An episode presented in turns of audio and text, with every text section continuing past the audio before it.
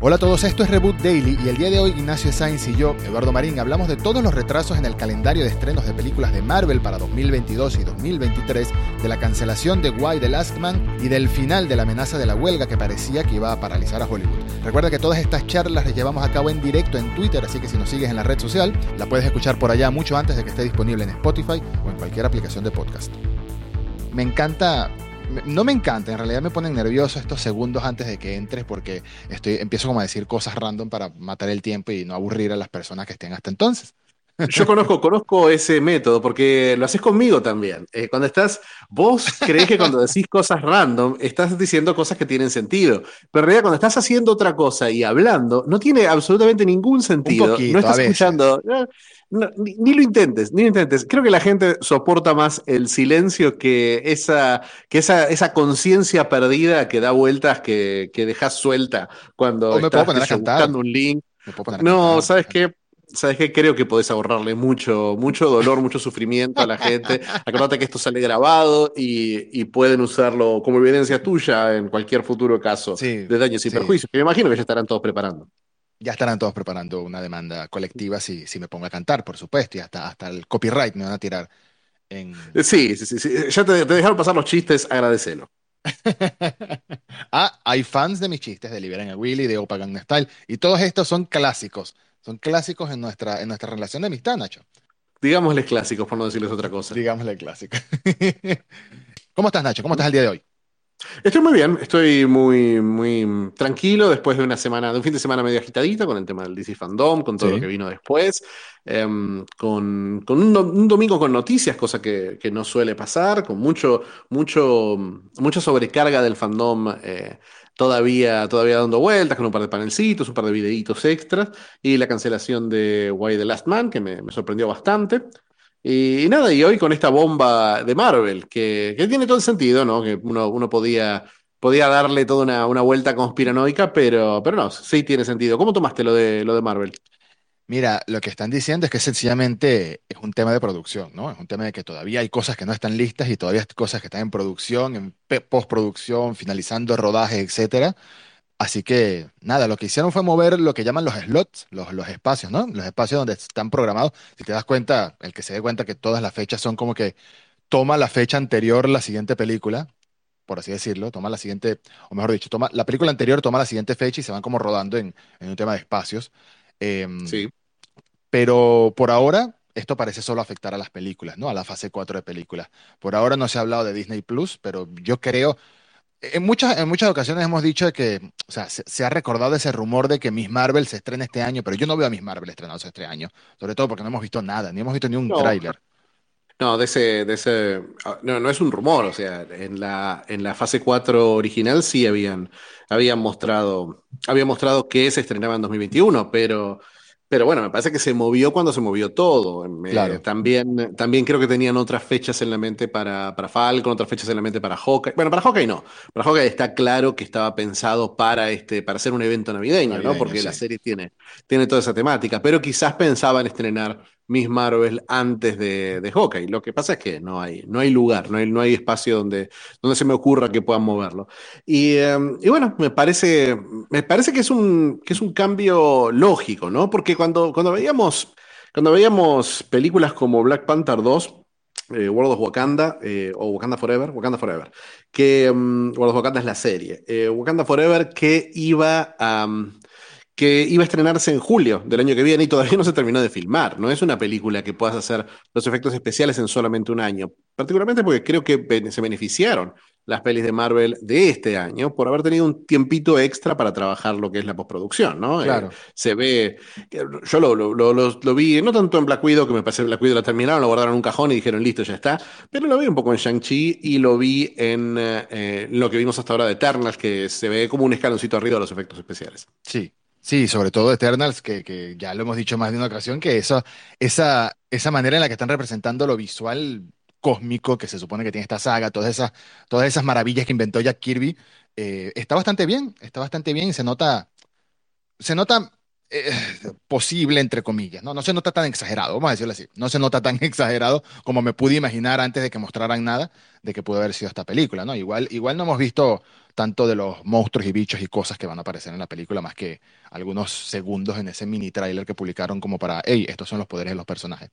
Pero no, sé, no, creo que no. No sé si viste, no sé ¿Mm? si viste el, el, nuevo, la nueva escena que soltaron el fin de semana. No, no la vi el viernes, creo que fue viernes a la noche, soltaron una escenita que está supuestamente al principio de la película, que es el momento en que los Eternals salvan a su primer humano, en el momento en que aparecen, se manifiestan en la Tierra. Y es una secuencia de 45 segundos que es un combate completo y contra estos Deviants. Y, ahí ves a los Eternals trabajando en equipo, ves los distintos poderes en acción, ves, no ves flashes, en el pasado, sí, sí, es un, es un niño, un niño cavernicolesco, pero eh, pero sí, es, bueno, cavernícola, ¿no? Porque en realidad llegan un poquito, en, la historia original, en la historia de Kirby, habían llegado hace millones de años, acá llegaron hace solo 7000 años, entonces es ya una, algo más parecido a un ser humano, el, el, el, hombre que encuentra, el niño, el joven, el adolescente que encuentran y salvan en esa playa, que vimos un par de playas de esas, de esas escenas, pero obviamente los Eternals se ven idénticos. Sí, y te digo, creo que de todo el tráiler te lo juro que detrás del tráiler uno de los momentos que más me dejó wow fue eso, ver la nave llegar en la costa de, esa playa, sobre todo por el diseño de la nave me, me encantó, ¿no? Parece como ese, ese diseño dunesco, se podría decir, más o menos, comparándolo a lo que vimos, a lo que se ha visto en, los trailers de la película de Duna, de que todo muy cuadriculado, todo muy geométrico, ¿no? Me encanta, me encanta cuando la ciencia ficción la hacen así, me fascina. Este... ¿Por qué decís lo que se ha visto en los trailers si viste la película ya? Bueno, porque se ha visto en los trailers, no, no voy a dar a entender que estoy hablando de cosas que se vieron en la película y que no se han visto. En los trailers se ven las naves. Pero es a los 30 segundos de película que se ven las naves. O sea, no es que estás spoileando nada. Eh, no, es, no es spoilear nada decir que en Duna va a haber naves. Va a haber gusanos, gente, disculpen. Disculpen, déjenos de seguir si eso los. Va a haber gusanos. Va a haber gusanos. Eh, está, gusanos confirmen. Eh, pero, pero sí, sí, me parece que ese, ese tema de, de la postproducción y de eso que están trabajando con, con, Marvel, me parece que sí tiene que ver un poco con el retraso, pero también tienen que ver el calendario. Me parece que Disney no esperaba un calendario tan saturado cuando armaron en su momento la fase 4 mm. y tampoco, tampoco esperaban que existiera un entusiasmo tan grande con respecto al Batman de Matt Reeves. Yo creo que era un error estrenar el Doctor Strange 2 tan cerca del Batman de Matt Reeves. Primero por una cuestión simple de, taquilla. Eh, no en Estados Unidos, que en Estados Unidos sí se concentra mucho el público que ve una película en su primer fin de semana, pero en el resto del mundo no es tan así. Eh, no es tan, tan el negocio el primer fin de semana y después, bueno, el fin de semana que viene vemos otra cosa. Hay una cantidad de repeticiones, hay como, necesita un poco un aire una película de Marvel, especialmente la primera, lo que va a ser la primera película de Marvel de MCU en seis meses más o menos, porque iba a estar entre noviembre, que era Eternals, y marzo, que era, que era Doctor Strange. Porque bueno, Spider-Man y Morbius. Spider-Man y Morbius son, son películas de Sony, la plata no va al bolsillo de Disney, va una partecita de la plata al bolsillo de Disney. Entonces, sí, sí me parece que, pero me parece que como decís vos, que uno no, si, si, vos no lo contás por ahí, es verdad que el público tampoco lo va a contar. Entonces, se siente realmente un evento cuando tuviste ya la, la, estrenas, Doctor Strange 2 en medio de una cantidad de series de televisión de, Disney Plus, la estrenas dos meses después de Spider-Man No Way Home, que seguramente va a tener una recaudación muchísimo más alta que cualquiera de los estrenos de, Marvel Disney de, 2021. No solamente por, por el hype que hay para la película, sino también por, por, y, porque llega en un momento en el que ya muchas restricciones se van a haber liberado. Yo creo que en la mayor parte del mundo, para finales de diciembre, ya vamos a, vamos a tener varios cines en los que no van a pedir mascarilla, por ejemplo.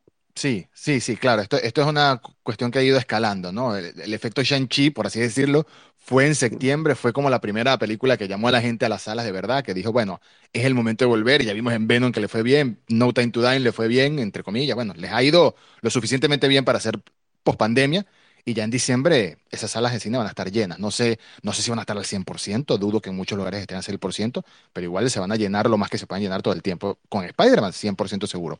Y al final, el 2022 pasó de tener cuatro películas de Marvel a tres, porque The Marvels, que se esperaba para la de Capitana Marvel, Miss Marvel y no sé qué otra Marvel vayan a meter, creo que más nada.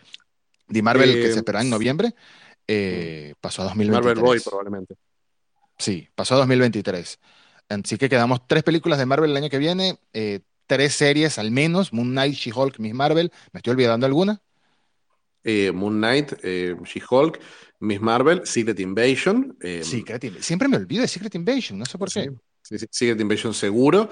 Programadas, pero probablemente no lleguen. eh, Armor Wars y, y Ironheart, pero probablemente sean para 2023. Mm.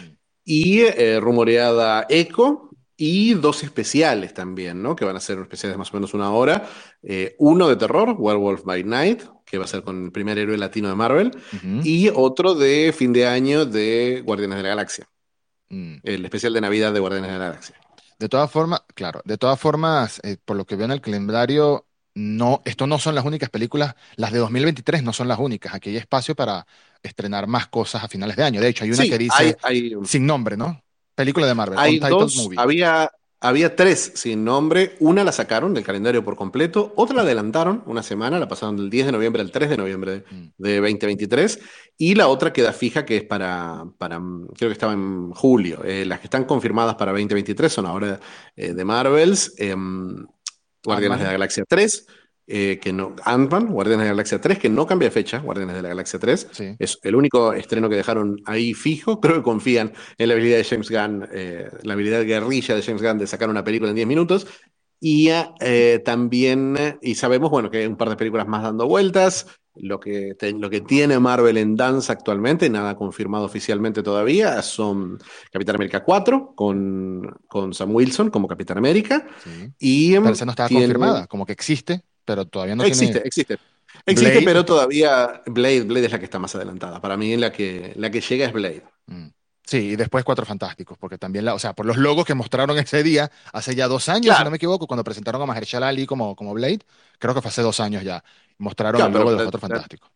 La diferencia es que sabemos, eh, Blade tiene director y tiene protagonista, Claro. mientras que Capitán América 4 ya tiene protagonista y el rumor era que los rusos iban a volver para Capitán América 4, pero que el, el problema legal de Disney y Scarlett Johansson los hizo pensar dos veces la cuestión. Hubo una entrevista a Joe Russo la semana pasada en la que habló de sus dificultades con eso, en la que prefirió no hablar del tema de estar renegociando con Marvel, pero claramente esa es la película a la que apuntan ellos, a Capitán América 4. Claro, claro, sí, tiene sentido, sobre todo viniendo, viniendo de varias Capitanas Américas antes, estaría buenísimo ver, ver este enfoque, pero bueno, vamos a ver cómo es el tema de también mucho énfasis que se está haciendo ahora, que si películas eh, protagonizadas por afroamericanos, dirigidas por un afroamericano o por una afroamericana, o escrita al menos para darle ese toque, ese toque directo, ¿no? Ese toque eh, propio, por así decirlo, al guion y a, y a la historia y al desarrollo del personaje, cosa que vimos, por ejemplo, con Ryan Coogler en, en- en Black Panther, es el, es el ejemplo más, más evidente. Mira, ¿qué pasó con Why the Last Man? Porque nunca la vi y te lo juro que ver, ya te lo he dicho en más de una ocasión, que ver una serie que la cancelan antes de finalizar, ya sea después de que finalizó la temporada, o sea, por ejemplo, eh, tiene dos temporadas y pensaba verla, pero anuncian que la cancelan y no tiene conclusión, para mí me mata de inmediato el, el- el interés en ver la serie. Y veo que Why the Last Man la cancelaron antes de finalizar la temporada, cuando todavía le quedan episodios ya listos para estrenar. Sí, sí, sí, todavía le quedan tres episodios. eh, hoy se estrenaba el primero de esos tres. Dos semanas le faltaban nomás a la serie al aire. Y me parece que es raro, me parece que, me parece que indica, indica un problema, indica una, algún tipo de disputa entre Disney y la gente de Why the Last Man. Me parece que es una serie que se mete con temas que a Disney no le gusta eh, meterse para nada. eh, es, es parte de una conversación que, a Disney no le interesa tener, una, una conversación que a Disney, una empresa relativamente conservadora, eh, no le interesa tener sobre género o sobre, o sobre misoginia, sobre cuestiones que no hablan sus películas. Sus películas cuando hablan, hablan desde lados inspiradores más que, más que eso. Y, em, y sí creo que también es un proyecto muy pre, es un proyecto de Fox, es un proyecto Sí. muy pre-venta de, de, mm, Disney. Es Debería verdad tener que ver eso, porque si no, lo primero que te preguntaría es, pero Disney, ¿no sabes de qué trata el cómic? Eh, sí, una también es adicionalmente es un problema que el cómic sea un cómic de Warner, o sea que le estás pagando a Warner con cada capítulo que haces de la serie. Em, no, no, es una, no es algo que le interese a Disney en general, o sea, no es un proyecto que le llame la atención. Un proyecto muy maltratado también, ¿no? Empezó a desarrollarse en 2015, tuvo un piloto, un piloto con dos actores que hoy son, que los relacionamos con Marvel directamente, con Barry Keoghan, que es Druid en Eternals, y con la Jana Lynch, que fue, que fue la, mejor amiga, eh, no Mónica Rambeau, la mamá de Mónica Rambeau en, en Capitana Marvel. Eh, Entonces. Eh, James Bond. 007. ¿Cómo? La de 007. La actriz de 007. James Bond. Claro, si no, no es James Bond. No es James Bond, es, 007. Es 007. Eh, pero bueno, tenemos, esa, tenemos, tenemos esos, esos, antecedentes que hacen que sea un poquito complicado medir el futuro de, de Why the Last Man. Eh, y, bueno, y me parece que hay una disputa, me parece que ya había una, señal clara de que no iba a ser una segunda temporada Disney y por eso está esta, esta decisión, este cambio de idea por parte de, por parte de, bueno, de Hulu, de FX, de Star, de mover de, de, no, de no seguir. Y me parece que la disputa también viene por otro lado. Me parece que por, viene por el lado de que ya sabía la producción que eso iba a pasar y que ya está negociando con otros, con otros servicios. Y dijeron, mira, ¿para qué te vamos a estar publicitando una serie, marketeando una serie? Vamos a hundírtela. Vamos a quitarte todo el público que tenés y no dejarte acumular ese fandom. Me parece un acto medio violento por parte de Disney. Es, que es un acto violento, porque cuando hemos visto cancelaciones con una serie aún al aire, es porque son las cancelaciones históricas de, de canales de cable y de aire. Un canal de aire, por ejemplo, suele cancelar, cuando una serie no funciona, la cancela el tercer o cuarto capítulo, pero tienen un, sistema de producción distinto. Ellos trabajan, todavía se está produciendo la serie mientras sale al aire, por ejemplo, una serie que se estrena en un canal de aire en septiembre, se empezó a grabar en marzo, abril. Y, el equipo todavía está grabando mientras la serie está al aire. Entonces, si la cancelan, dicen, bueno, ya están trabajando ahí. Eh, es, no hay un tiempo perdido, no hay una inversión extra de tiempo, ni hablar de la inversión ridícula de tiempo que tuvo esta serie en particular. Claro, porque duró años en desarrollo. Sí, entonces me parece que ahí va, ahí va el enfrentamiento. Me parece que hay, hay una, una, intención real de hundir este producto por parte de Disney que parece, parece raro. Parece raro los agradecimientos que han dado eh, la, productora la, creadora, el creador del cómic también que, está pidiendo que, les preste atención a algún otro canal al producto. Eh, los agradecimientos siempre han sido de FX, eh, a John Landgraf, que es el, uno de los pocos ejecutivos de Fox que se mantuvieron en su puesto cuando cambiaron de, cuando, cuando Disney compró, compró Fox. Ha pasado. Entonces, bueno. Ha pasado muchas veces que una serie termina siendo rescatada por servicios de streaming, ¿no? Pero siempre, siempre el proceso es como que la cancelan, los actores y los productores y los desarrolladores se, agradecen al público y dicen, bueno, eh, muchas, muchos ánimos, qué sé yo, lo, dan como, dejan las puertas abiertas, pero al mismo tiempo es un cierre. Aquí me pareció rarísimo que desde el día uno, desde el principio, ya se habla de, sí, la están cancelando, pero estamos buscando otra casa, de una vez, ¿no? De una vez. Esto tiene que ser como dices tú, tiene sentido lo que dices tú en realidad, que, que, que es algo ya preplaneado, que ya se está hablando desde hace tiempo buscarle un nuevo, un nuevo canal, un nuevo servicio de streaming, etcétera, que continúe con la serie.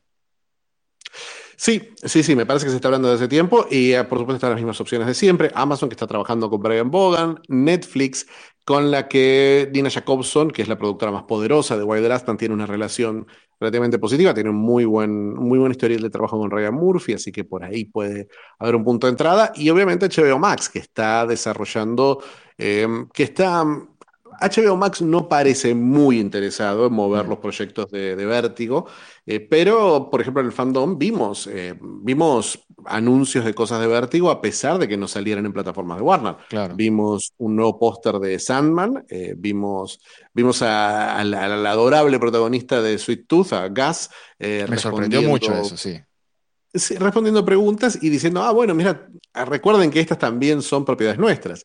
Y em, y sí, sí, con Vértigo siempre ha sido bien complicada la relación de Warner, de DC y hoy de, HBO Max, que tampoco, tampoco siempre han buscado, eh, por alguna razón, en otro lado para adaptar series, aunque tienen series muy adaptables ahí, ahí dentro de, esa, de ese sello. Entonces, no, no le veo, no le veo posibilidades. No es una serie que tomó tiempo para juntar un fandom, no es una temporada que quedó seis meses en un servicio de streaming mientras decidían si la renovaban o no, con un tiempo suficiente como para que los protagonistas o, los, o los creadores movieran el producto. Y lo más importante, no tiene actores que tengan un seguimiento fuerte mm, en redes sociales. Ninguno.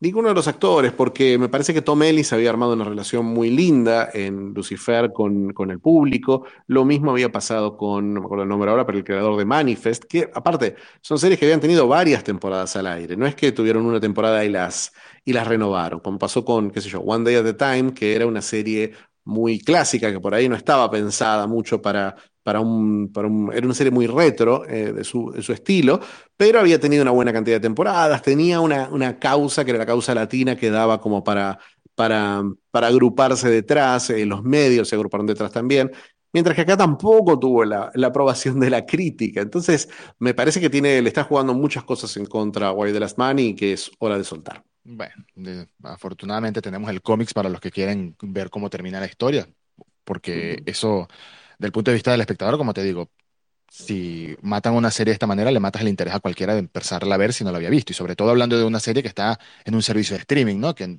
puedes verla en Binge Watch, por así decirlo, en Binge Watch. Binge Watch. Eh, puedes verla por completo y ahora, ¿quién, quién la va a ver sabiendo que va, que va a haber algo que, que, no tiene continuación, ¿no? Es lo que, lo que me pasó con Inhumans. Bueno, lamentablemente Inhumans sí la empecé a ver, salí horrorizado, me la ve con cloro los ojos un rato. Eh, no pudo ni, ni, ni Mount, ni Iwan Reun, ni nadie salvar esa, esa cosa tan horrible. Cosa que todavía me duele, te lo confieso, porque Inhumans me gusta mucho en los cómics. Eh, a mí, a mí nunca, me, nunca me engancharon mucho en los cómics, pero sí me acuerdo que acá Disney hizo un evento enorme para mostrar Inhumans en el IMAX, los primeros dos capítulos. Y, y, te aseguro que todo lo feo que le viste a Inhumans en televisión, en el IMAX es eh, un arañazo Dios a las mío, retinas. El pelo en el IMAX debe ser espantoso. Ah, Debe la ser- peluca de, la de peluca- Serinda Swan. sí. Sí, sí. Debe ser horrible. Mira, no me quería ir porque hoy, hoy es un día complicado, un día de esos de los que, de los que de repente te despiertas, haces un café, conectas, te conectas en la computadora, miras la agenda y dices, Dios mío, ¿cómo se me ocurrió dejar esto todo para un mismo día? Acumular esto todo para un mismo día. Pero no me quería ir sin darle una conclusión en nuestras conversaciones a algo que de lo que hablamos mucho la semana pasada, que fue el tema de la demanda, ¿no? De la demanda, no, de la, de la posible huelga que iba a paralizar Hollywood, que tuvo un final feliz. Esas fueron tus palabras. Tuvo un final feliz. Sí, sí, sí, tuvo, tuvo un final feliz, tuvo una, una resolución que a ciertos, a la, a la directiva de la IAT se le parecen positivos. He leído comentarios de algunos de los trabajadores que dicen esto es un cuarto de lo que nosotros estábamos pidiendo, pero por lo menos un par de las, de las cosas que habían exigido. El tema de, de jubilaciones todavía no está del todo claro cómo lo van a solucionar, pero sí está solucionado. El tema de el turnaround, que es la cantidad de horas, las 10 horas Claro. entre grabación y grabación, Claro. eso ya está firme. Y también está firme el tema de los horarios de almuerzo. Entonces, Ese era para mí uno de los más graves, la verdad. es- esas, esas condiciones inhumanas de trabajo, bueno, ya no se van a, no se van a mantener y es una, es una gran ventaja. Yo creo que siempre como, siempre está bien que un sindicato pida más, especialmente los miembros del sindicato consideren que se podía pelear por, por más, pero los logros no se pueden minimizar tampoco. El- en el comunicado o en el reportaje al respecto, creo que no han dado detalles aún del, del acuerdo, cómo ha sido, ¿no? Creo que no los han dado, pero en el Es que comunicado. todavía el acuerdo no está firmado, no está ratificado. Mm. y, y se hará público cuando lo hagan, ¿tú crees? Sí, sí, sí. Lo tienen que hacer público, pero lo tienen que hacer público los miembros de la, del De la YATSE. sindicato. Ah, bueno, una, una cosa que me llamó mucho la atención es que, claro, que es lo más humano, es que el presidente de la YAT se decía mucho que, hablaba mucho de solidaridad eh, cuando, hablando de este final de, de las negociaciones, y que se logró algo más solidario, se logró tomar en cuenta la solidaridad, que me parece que es lo mínimo, ¿no? Porque después de lo que hablamos, es que cuando, cuando tú lees un titular, o cuando muchas personas leen un titular y se quedan lamentablemente con el titular y hablan de huelga que podría paralizar Hollywood, lo primero que piensas es, no, me voy a quedar sin mis Avengers, me voy a quedar sin mi Mandalorian. Pero cuando ves la- las cosas que estaban pidiendo, entiendes que son cosas humanas, ¿no? Son es- es condiciones de trabajo humanas, condiciones de trabajo mínimas, no es nada del otro mundo y si de verdad lograron un acuerdo que les favorezca, así sea como dices, es que siempre hay un, un negociación, ¿no? Siempre hay una negociación, siempre hay como un punto medio, como que las exigencias, aunque cuando lo hablamos no me parecieron nada descabelladas, pero normalmente en este tipo de casos siempre se pide un poquito más sabiendo que se va a bajar, a eso me refiero. Em, Sí. no me, no me parece, me pare- me parece una buena noticia que, que, que hayan logrado salir satisfechos de ahí al menos, ¿no? Y, y bueno, y me imagino que en el futuro seguirán mejorando las condiciones dentro de unos siete años que vuelvan a amenazar con una huelga, por así decirlo. Así que bien, final, finalizó la, la huelga. Eh, finalizó la, nunca, nunca arrancó la huelga, pero sí, dentro de todo positivo. Así que, así que nos vamos en una, en una nota positiva. Nos vamos a una nota positiva y Nos vamos eh, a ver mañana seguramente, a ver qué más retrasan, porque yo estoy atento, vamos a estar atentos obviamente, porque las series de Disney Plus huelen a cambios también. Yo creo que este anuncio de las películas fue el primero, las series de Disney Plus, sobre todo porque no tienen fecha, cuando las publiquen las fechas oficiales, yo creo que van a ser un poquito después de lo que estábamos esperando, quizás arrancando por ahí eh, en el en la previa de Doctor Strange, seguramente antes de abril, de mayo, que es el mes de Doctor Strange, hay alguna serie en abril por ahí, sea la primera serie que se estrene de Marvel el año que viene. Pero aún así, con retraso y todo, me parece que 2022 va a estar llenísimo de cosas de tanto de superhéroes como de Star Wars, que ya, ya hablamos en el pasado de eso, ¿no? Eh, honestamente creo que va a ser al revés. Creo que vamos a tener una carga fuerte de Marvel en la primera mitad del año y justamente se mueve Doctor Strange para eso, para que se sienta más como un evento y no quede en el medio de Miss Marvel y She-Hulk, que son las dos, los dos estrenos, los dos primeros estrenos más, más probables, o peor, en medio de, al lado de Moon Knight, que es una serie que por ahí tiene un tono parecido. Entonces, creo que van a, creo que van a, van a conjugar eh, un poco de Marvel, eh, un poco de Star Wars mientras Marvel está en el cine, un poco de Star Wars, un poco de Marvel de vuelta en tele y de nuevo, de nuevo mm, Star Wars en, Disney Plus. Me parece que ese va a ser un poquito el, programa, porque ya sabemos que están terminadas de grabar hace mucho rato Andor en particular, eh, She-Hulk y, em, y Miss Marvel. Ah, sí, y Miss Marvel. Obi-Wan Obi me parece que va para la segunda mitad del año, pero el, el resto están están todas listas. Entonces, no, yo creo que ni bien termine The Book of Boba Fett, vamos a tener Miss Marvel, ni bien termine Miss Marvel, vamos a tener, como tuvimos este año, vamos a tener, como tuvimos este año con Wanda y con el Capitán, con Falcon y el invierno, eh, vamos a tener, eh, vamos a tener en el medio, vamos a tener en el medio, vamos a tener dos, dos seguidas de, de Marvel. Yo creo. Antes de Doctor Vidu. Sospecho, antes de, antes de Doctor Bidú. Eh, creo que vamos, a, creo que vamos a, tener Moon Knight antes porque me da la sensación que Miss Marvel y She-Hulk van en un tono muy parecido. Mm. Tengo, tengo, tengo, tengo muchas ganas de que sea, se cumpla eso que estás diciendo, porque Moon Knight creo que de todas las de Marvel, bueno, con la excepción de She-Hulk, que me fascina la idea de una serie de She-Hulk, Moon le tengo demasiada curiosidad porque es un personaje es un muy buen personaje y quiero ver qué hacen en el cine, en la serie, em, Ethan Hawke y Oscar Isaac, que son los protagonistas. Pero bueno, creo que nos despedimos por hoy. Ha estado muy linda la charla. Eh, parecía que iba a ser un día tranquilo, pero salió Marvel a decirnos, no, hay una buena noticia, hay un evento grande del cual vamos a hablar y, siempre, como dices tú, estas cosas pasan por ahí en la mañana de Los Ángeles, que por acá son las 1, 2 de la tarde, ¿no? Así como que cuando crees que puedes irte a almorzar, no, espérate un momentito, porque se vino algo. Eh, un abrazo, Fichi, como siempre, un placer hacer estas charlitas. Un abrazo, Edu. Hasta luego.